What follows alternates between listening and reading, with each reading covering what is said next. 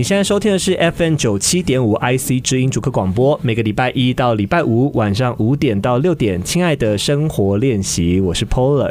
今天这一集要讨论的是学用接轨，到底所学和所用能不能衔接？这一直是我们社会大众、学校的老师、同学一直都非常关注的议题哦。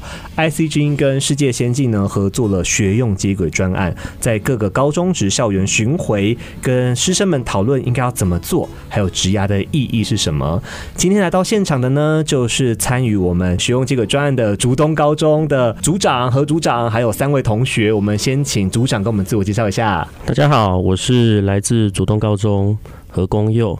那我的身份呢是训育组长。训育组长都在做什么啊？训育组长主要在做的其实是，比如说校服啊、典礼啊，好，然后因为我小时候啊，我们都会说训育处或训育组，就是好像是被广播到，就是好像不是好事，就很凶，对不对？对，刻板印象是这样啊。可是我今天看到何组长好像还好哎，现在已经跟过去不一样，不太一样。即便是教官，他们的也是一个很亲切的形象。嗯，好，那再来就是轮到三位同学了。好，大家好，我是来自高二一班的叶子轩，然后我是一个喜欢打羽球的人，因为我觉得我在打球的时候可以暂时忘记心中的思绪，而且它不但提升了我的体能方面，也磨练出了我不轻易放弃的心态，这让我在学业上，如果我遇到了困难，我会冷静的去思考解决的方法。而不是直接放弃。同时，我也很喜欢聆听音乐，像我很喜欢随身携带耳机，这样我可能搭公车、搭校车，然后都会带着，睡前也都会放音乐。哎，打岔一下，现在高中生都听怎样的音乐啊？哦，我喜欢听 K-pop。你喜欢听 K-pop？最喜欢的哪一个团？你的命定是谁？防弹。哦，是防弹哦，哦，很标准呢。高不对不起，我的标准意思就是说，我认识很多高中的同学都非常喜欢防弹少年团。哦，对，我身边也很多。他们最近不是刚入伍，不是吗？对。有你有没有有难过吗？哎、欸，就是看到他们平头的样子，很不习惯。哦，不是觉得还是很帅吗？很帅啊！哦，这个这这标准答案。来，下一位，我们请子妍。大家好，我是曾子妍，现在是高二，然后就读于竹东高中的科学探究班。然后，如果谈到我的个人特点，我就会说我很爱问为什么，因为有时候求知欲会很过剩。所以有时候就会想把脑袋突起来问题去做一个解释。然后如果谈到我的兴趣，我会说我喜欢摄影或者是看电影。但是我最喜欢做的事情应该是放空，因为我觉得放空很有意义。心情差的时候，你需要透过它沉淀心情；然后紧张的时候、忙碌的时候，你会透过它去冷静整理自自己的思绪，然后去面对更难的问题。嗯，放空的时候有时是在思考啦，嗯、是这个意思吗？嗯，对。好，最后一位啊、喔，是我们的知乐同学，嗨。嗯，大家好，我是高二十一班的许知乐，就是我是一个特别喜欢挑战的人，所以会去探索一些未知的事物，然后面对很多事情也会有一些特殊的想法。嗯，这也就是我为什么会去选择辩论社的原因。嗯。在我们正式进入今天的节目之前呢，我先问一下三位，当初怎么决定哪几位同学要进到这个录音室接受采访的？你们是怎么决定的？猜拳吗？还是老师？就有一天老师就突然问可不可以？哎、欸，你是说班上的老师还是何组长？班上班导就突然说学校在找人要来参加这个，然后他就突然直接问我们说愿不愿意？那你当下的想法是？就是有一点还不太确定要做什么，但是我就说好。在马上就说，哎，你也是蛮豪爽的，我直接就说好了。嗯，就是也是老师突然问我说我要不要参加，然后就被抓过去了。啊，所以你也是没有经过太多，哎，你不是很爱问为什么吗？不是问说为什么？我就问老师说可以不要吗？然后说没事的，就没什么，这可以，你可以的。然后你很适合，他就一直这样。然后我觉得不行，再这样下去我就要没时间了。我就问老，我就跟老师说好，没关系。所以就因为时间压力就被说服了吗？好，那只有当初你怎么决定要来录音间的？呃，就是我在上一堂外堂课的时候，然后何组长刚好也是在那边的其中一个老师。何组长在现场喽。对，然后他就问我说：“你要有没有兴趣来参加？”然后因为我本来就对这种有点兴趣嘛，所以我就哦，我就答应了。OK，何组长，当初你怎么挑选学生来参与我们这次讨论的？第一个就是在对话上面，他们必须要有一个冲劲，他勇于去挑战不太。平常没看过的东西，呃，比较勇敢一点，勇敢一点，啊、然后就是充满好奇心的。那这个就是我们请他们的班导师去寻找这样子人格特质的，适、啊、合了。我们今天来加入我们这场学用接轨的讨论。没错。好，讲到学用接轨这个计划呢，来问一下何组长，当初你怎么注意到这个计划？然后学校怎么决定要参加？其实我们在去年的时候，其实就有合作，有看见台湾之后，嗯嗯，那去年有一个很愉快的合作经验，也打开很多同学的视野。是，那今年呢，我们又有这样的机会可以来的时候，我们当然就是义无反顾，一定说好，我们就要来这边，好跟大家一起合作，然后把呃两个很棒的影片放给所有的高一高二的同学。好，让他们可以理解说，哎，其实现在的社会啊，有很多是他们没有办法去想象未来的生活情境是什么，比较单一化的生活背景。透过这两个影片，我觉得同学都会有一些些的启发，这样子。嗯，这两个影片呢，就是呃，世界先进跟 IC 之音我们合作了，请呃台大的叶秉成教授和陈玉龙教授录了两支影片，对，跟高中生们讨论关于职涯的探索和那个学用接轨的呃相关的话题哦。是，哎，请问组长的观察哦，现在学生面对升学的科系选择或是职涯的选择。通常比较大的烦恼会是什么？其实我觉得，在一百零九年到一百一十一年这个疫情的时代，是呃信与不信吧。那信的是，我们有很强大的数位资源，嗯，所以在数位介入学习的时候，让同学他可以远距离。那我们其实班上或者我们学校啦，也有很多那种就是偏乡的同学，比如说他们是原住民啊，或者他们住的地方比较远，比如说新浦啊，甚至到湖口那边去，他不一定要去学校，他也可以学习。哦，像很多远距的科技什么的，是，嗯。那但是不幸的部分呢，就是注意力就容易下降。那像比如说他在电脑前面，其实。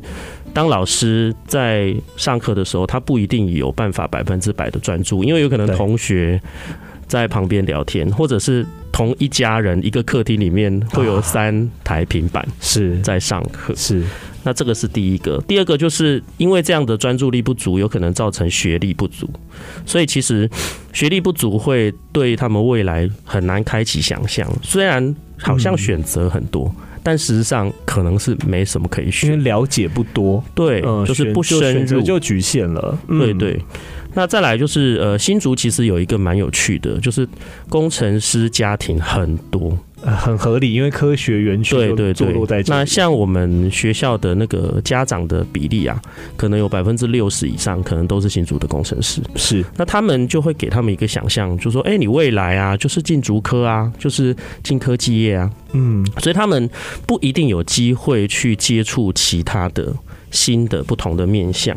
所以信与不信，我觉得是这样子。那再来，现在还有一个状况叫做无动机世代。无动机，就是说没有动机，对佛系呀、啊、躺平啊，啊这种价值观。放空啊，对，哎，可是放空不会了，应该是啊，对。不起，对不起啊，这样子的流行的状态，其实让我们其实老师是很担心的，对，呃，比较不确定动力在哪里，是，嗯，好，刚刚提到这个家庭的背景，因为哎，可能是工程师背景，所以家长对于这个是比较有。想象比较好，对不对？对，会比较很鼓励学生们往工程师迈进。是啊，就是三类组、二类组，嗯、然后甚至是比如说 AI 啊，未来的大数据发展，嗯，其实都是我们学校很多学生他们好像未来想要从事的方向，也是求好心切啦。嗯，家长也是希望就是同学之后找到更好的未来，然后没错，他们自己走过这个路，他们很喜欢嘛，是，所以会推销给自己的小孩。其实也是人之常情，是这样都。都来到现场的三位同学，我就来统计一下，我这样随机抽样哈。三位的家长有工程师背景的吗？哦，呃，现在看起来呢是三分之一啦，其实比例也是很高了。嗯，我们随机抽样就三分之一了。那我们就请举手这位同学来来来，呃，是子妍对不对？嗯，对。你有受到家长的影响吗？就他们很鼓励你，就是往工程迈进，工程师迈进吗？嗯，其实是有，因为其实有时候家长会考量到一些。经济因素，现实一点的层面，对，他会觉得说工程师会比较赚钱。嗯、那如果未来没有任何想法的话，那他希望我走这一条路，可能对未来会比较有保障。嗯，确实是一个合理安全的建议，没有错。以家长的立场没有错。嗯、好，但下一段回来呢，我就要问你们三位同学了。刚刚是家长的想法嘛？你们三个对自己的未来应该有一些想法，还有一些选择的方向。下段回来呢，问你们三位的方向跟选择是什么？好，休息一下，稍后回来。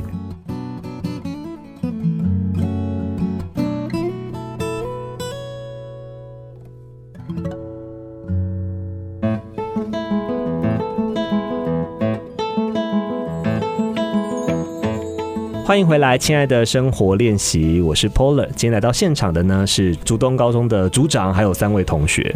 好，接下来想要跟你们讨论，尤其是同学们对于未来的选择和想法哦。我们先从子轩开始吧。你和子妍都是科学探究班的学生，对。当初为什么会选择读科学探究班？因为，因为其实我就是一个比较在高中这条路上，我没有热衷于想要玩社团，就是想要读书。你就是要想要好好读书，对，嗯，然后所以就有听说科学探究班这个东西，它的读书氛围会比较好。哦，是因为这个而选择他。对，所以我就想说，嗯，因为我高一其实就已经是这个班了，只是我们高二我们学校有要再重新分班。对，嗯，所以就基于有听学长姐说会比较好，所以我就决定，那我就继续试试看在这个班里面。你的选择依据是学长姐学长姐建议你，如果要找读书风气好的班级，那科学探究班是一个好的选择。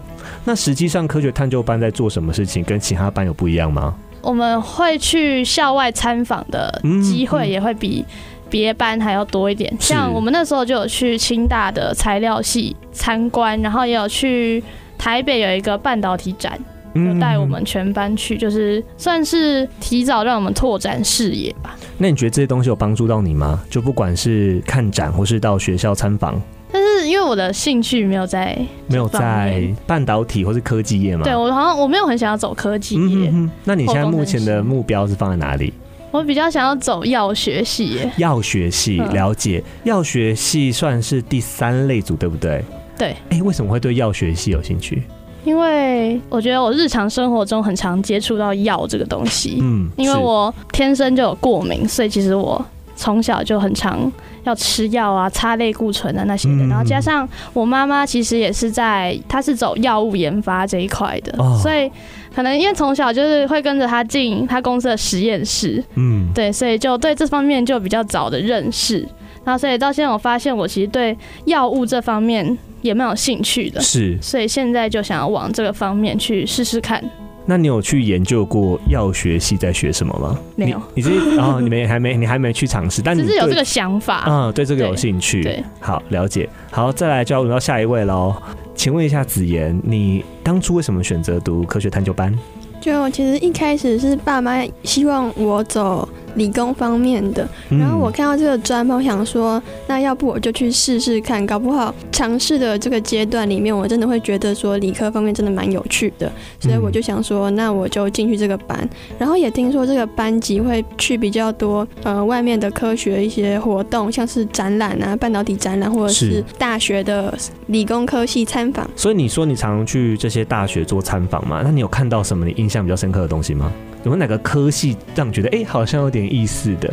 嗯，我后来发现啊，就是在这尝试的过程中，我好像对机械方面的部分有点抗拒，因为我觉得好像没那么喜欢这部分。嗯、okay, 哦，也是一个探索啊，哈，确定自己喜欢什么，不喜欢什么、嗯。但是某一个部分让我感觉有兴趣，应该是我在这个班级里面跟老师一起做化学实验时，我发现我对化学部分、化工部分的。科系可能会有些兴趣，哦，化学相关的，嗯嗯，这也是科学探究班让我们多方尝试之后开始开启的兴趣嘛？嗯，没错。OK，了解。那再来呢，我就要问许同学了，要知乐，哎，欸，知乐，你你的班级是什么样的班级呢？嗯，就是一般的商管。嗯，商管，所以是所第一类组吗？可以这样说吗？对吗？叫做商管类群。商管类群，你当初怎么选决定要选这个的？因为我一开始就想说。因为就是因为有辩论嘛，然后发现说辩论是辩论社对不对？对，对，对，你是辩论社的，嗯嗯嗯。然后发现说好像财经啊，或者是一些法律相关的东西，我比较有兴趣啊。然后也本身是我的强项吧，所以呢，我就想说，那我就去选择这一块。好，那我要再往前一点问喽。嗯、哦，为什么当初会选择加入辩论社？嗯，因为当时就想说，我选社团，我不想要就单单纯纯的只有玩，我想要学到一些新的事物。嗯哼哼。又加上我之前有看一些影视剧嘛，然后又发现说，其实辩论是一个很有趣的东西。嗯，哪一个影视剧啊？嗯，你好，对方辩友。啊，OK，因为这个东西开启你对辩论的兴趣，对，还有观察这样子。对。辩论社就影响你对商管和法律有兴趣吗？对，就差不多是这样。了解，在三位来之前，其实你们都有一些心得，然后我都有先看过。我看到辩论社之后，我又想到一件事情呢，因为我的研究所读的是口语传播。嗯，你有注意到这个科系吗？嗯，没有哎。啊，口语传播主打就是辩论专业。嗯，你可以，我没有没有没有，我没有推荐你什么，就是说，我是很好奇，你对辩论那么有兴趣的话，你可以稍微看一下这个学门，蛮好玩的，因为他就在讲说怎么透过讯息来说服对方，然后还有发言人学啊，什么证件的发布怎么样才有效啊，等等的这类的东西，通常会跟辩论绑在一起啊，所以推荐给你探索一下，没有一定要读哈。好，那那三位也看过我们这次的影片，对不对？在学校播了两支影片，想先问同学们，你们看了两支影片，注意到什么点吗？我比较印象的是，在《与成功有约》这个影片里面，我看完叶秉成教授，就是我发现他们其实，在高中，就是我们这个阶段，其实他们也都没有很清楚自己的志向。对他们也是可能就是真的是真的要选科系，然后就是真的先填下去，然后做了工作之后才发现，哎、欸，我好像对这个有兴趣。这就有点启发我说，其实我现在如果没有明确的志向，我好像不用太担心，就是勇敢去尝试，然后多探索。嗯，对。像现在目前你想要探索的是药学相关吗？对。你有想到要怎么探索它吗？我可能我应该会就是像你说的，就是先至少先去查他到底成绩的门槛在哪里，嗯，对，就要去补自己不足的地方。就我看到，哎、欸，他国文，我看去年，因为我想要用繁星啦，嗯，繁星的呃入学方式，对，嗯，对，所以其实他国文至少要，我国文没有到很好。啊，所以你先第一步先了解他们的录取的门槛在哪里，对，先让自己往有个目标。如果是往药学系的话，然后我觉得也可以去看看药学系在学什么，嗯，也可能刚刚好你这次学校参访的刚好都是比较科技层面的，对，或许你可以稍微查一下哪些学校药学系课表打开来看，有时候可以看出一些端倪哦。哦，好，再来下一位，子嫣，你看完两支影片之后，你印象深刻的是什么？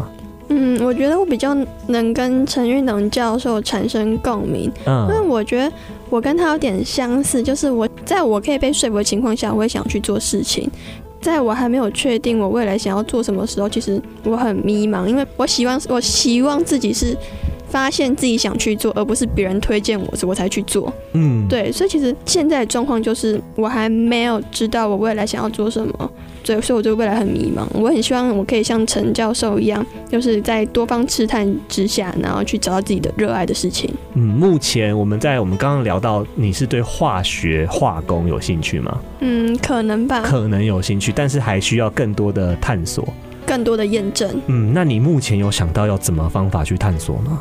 有点困难。有点困难，哎、欸，等下旁边在打 pass，你要不要直接说？欢迎，就我们是可以都可以开放聊的，来，你想要给你同学什么建议？啊就是因为我们现在的刚好老师，我们班导带我们做自主学习，就是跟我们就是在做药学，以以自己喜欢的哦哦，OK，对，去做这以这个主题去探讨的。自主学习是一个类似研究吗？做个研究报告的感觉吗？哦，然后可以挑自己喜欢的领域，对，然后刚好你喜欢药学。所以你刚刚以止痛药为主题，对，就是我们两个是一组的。Oh, OK，嗯，然后就刚好那时候，这也是某种探索，没错啊。对啊，对啊，刚好，呃，刚好子怡，你可以探索一下对于药学这个环节有没有兴趣？你目前感觉怎么样？做这个报告其实蛮有趣，但是有时候真的很累，像是我一个人做实验做了五六个小时，嗯、然后最后面可能七晚八晚我才做出成果。但其实那时候我觉得很累，因为我孩子被我妈说去催我去吃晚餐，然后我不知道怎么回答。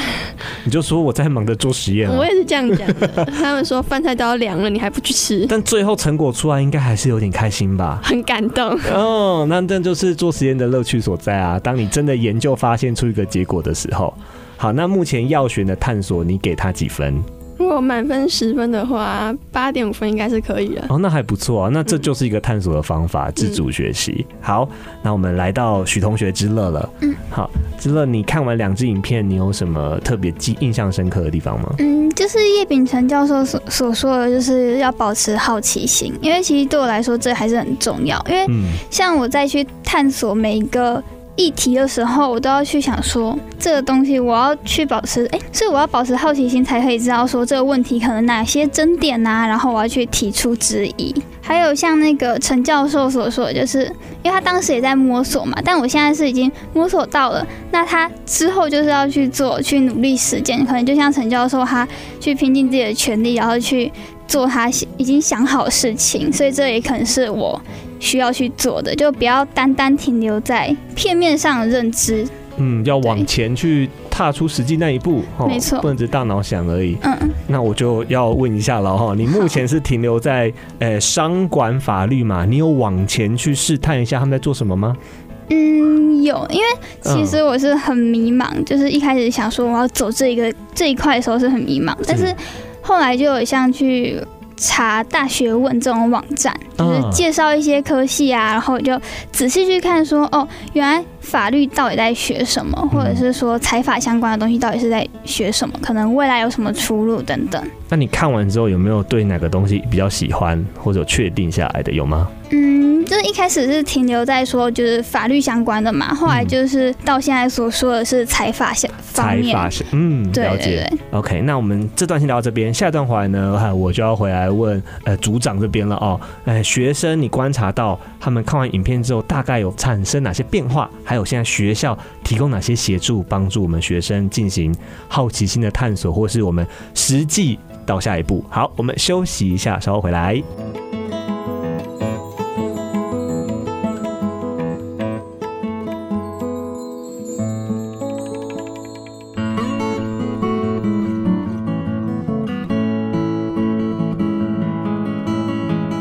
欢迎回来，亲爱的生活练习，我是 Polar。今天来到现场的呢是竹东高中的组长、何组长，还有三位同学。上段呢，我们跟三位同学大概聊到了，哎，他们对于他们职涯的规划和想法。我发现同学们都还蛮有想法的啊，好，都知道自己要探索什么，然后目前的规划什么，即使迷茫，都还是有个方向。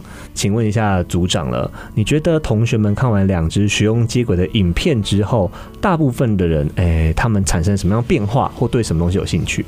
其实我觉得在两支影片里面，他们都很着重在探索这件事，是，就是你一定要多角度的接轨。嗯，那多角度的接轨这件事情，在现在，呃，比如说以他们的数位的使用习惯，嗯，或者是我们现在给他们的一些，比如说课程啊，在一零八课纲里面，其实松绑了很多。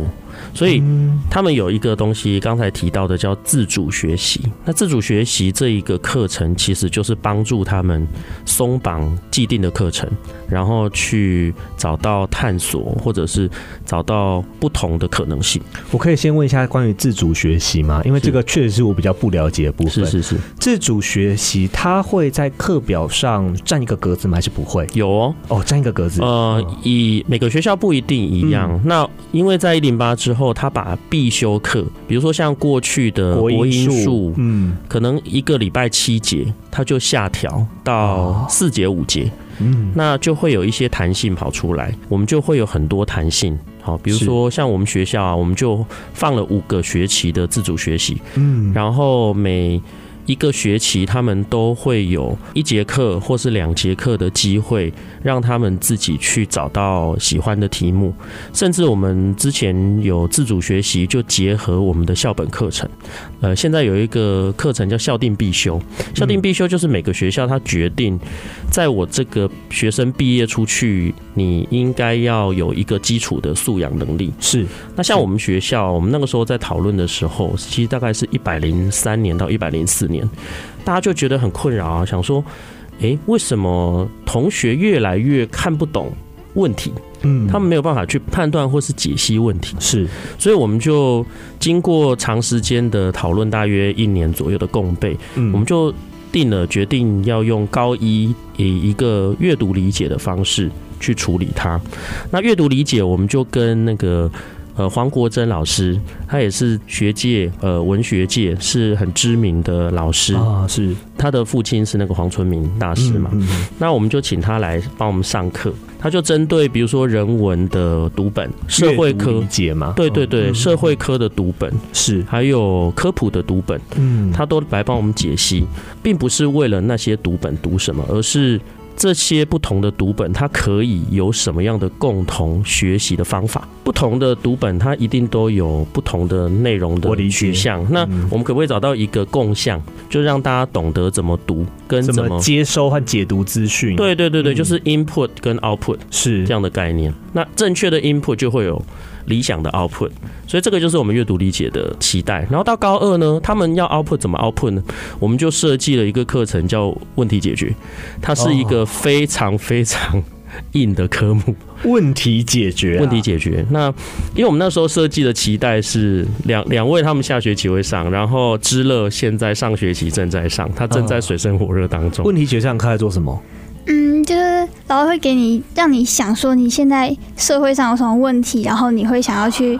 啊，设计一些方案来讨论有没有什么解决方法。嗯，我可以问一下你们现在用哪些例子当问题吗？嗯，因为当时我们就发现说，其实现在学生就很容易焦虑，然后又不知道怎么办，然后我们就找到了一个跟焦虑会有症状相同的一个精神疾病比较严重的。嗯，然后呢，用这个的治疗方式来去治疗现在或去帮助这些高中生在身处于焦虑当中。嗯，讨论现在。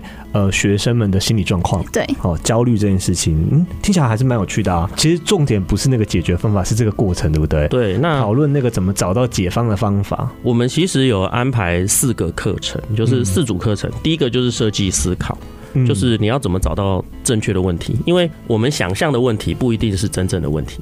对。那第二个呢，就是系统思考，就是可能比如说用因果的方式啊，可能用心智图的方式去找到比较合理的。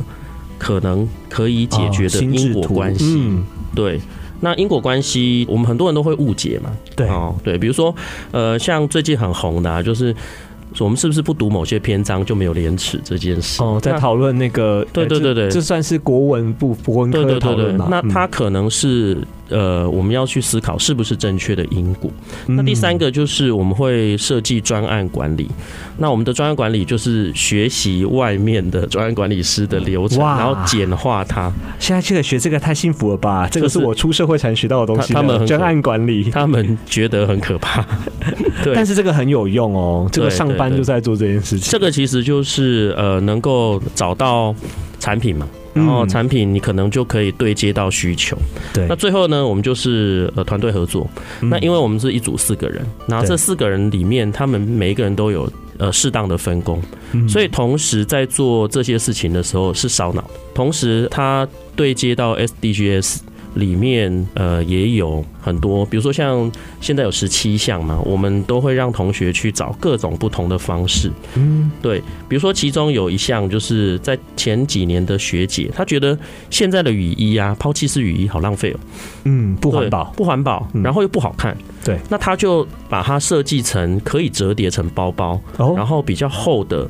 防风式、风衣式的雨衣。哦，好厉害哦！对，那他自己在设计的方面，他就去询问说：“哎，这样子的材料，他原本还要真的要用一块好几千块的布料去裁剪，可是，在透过跟同学的询问啊，然后做试调之后，他发现要做到这件事情成本上面的考量，嗯所以他其实自己有做出一件雨衣，但是那个雨衣它就会变成是一个产品的 demo。”嗯，对，那我真的有在啧啧的网站看到类似的，但是我我不敢说啦，一定是谁先谁后，但是就有类似的想法。但小学生的想法是还蛮符合现实的。对对对，他其实可以看到现在的需要。了解。那也有像呃知乐他们讲到的是，比如说心理疾病，也有一组学姐，她是在做呃忧郁症啊，好，她就要想要做一个 app。这个 app 可以陪伴这个忧郁症的患者找到自己现在的心理状况。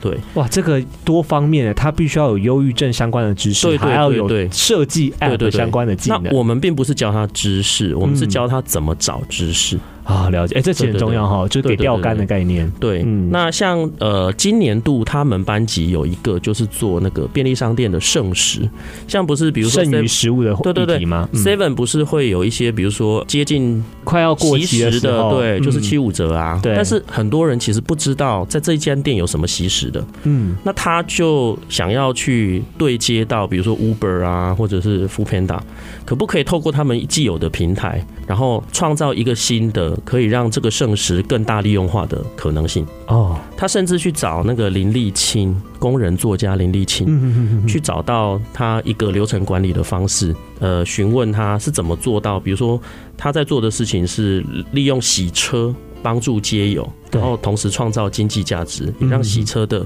那些街友有钱赚。嗯，那我们在过去的一百零九年到现在四年，我们每个班都要做。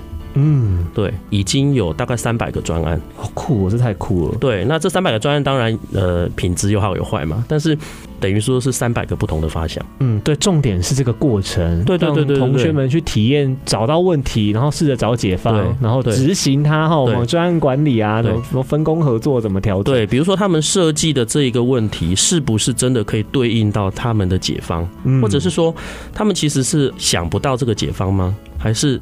过去没人知道呢，嗯，还是知道这个解方，但做不到呢？这个资料探索的时候会就可以开始了，对，所以他们的资料库会越来越多。嗯，那我们教的就是方法学，嗯，而且这个过程当中，或许就可以探索自己对什么兴趣。没错，因为各方各面都会接触到。对对对，所以他们在找的过程，一定是周遭呃。身边困扰的东西，了解，他就会比较有兴趣，不会想说啊，我我 offer。一个题目给你，那你就做。可是这样子他也不知道喜不喜欢，还不如花一些时间让他们去找我真正困扰我自己的是什么。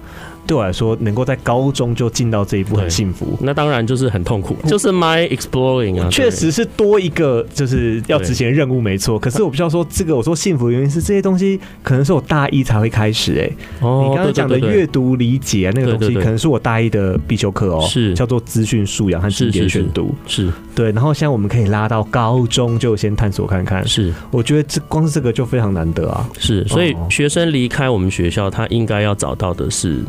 怎么处理问题的方法？嗯，对，所以他未来就有一些无限的可能性嘛。嗯，然后在这探索过程中，也可以找到自己职涯的方向是什么。对，他也不用担心说，我这个科目我不会，或者那个科目我不会，我会不会担心我未来没有能力？也不会这样子。了解，谢谢组长的分享哦。我们今天就到这边，感谢你们来玩，谢谢你们，谢谢。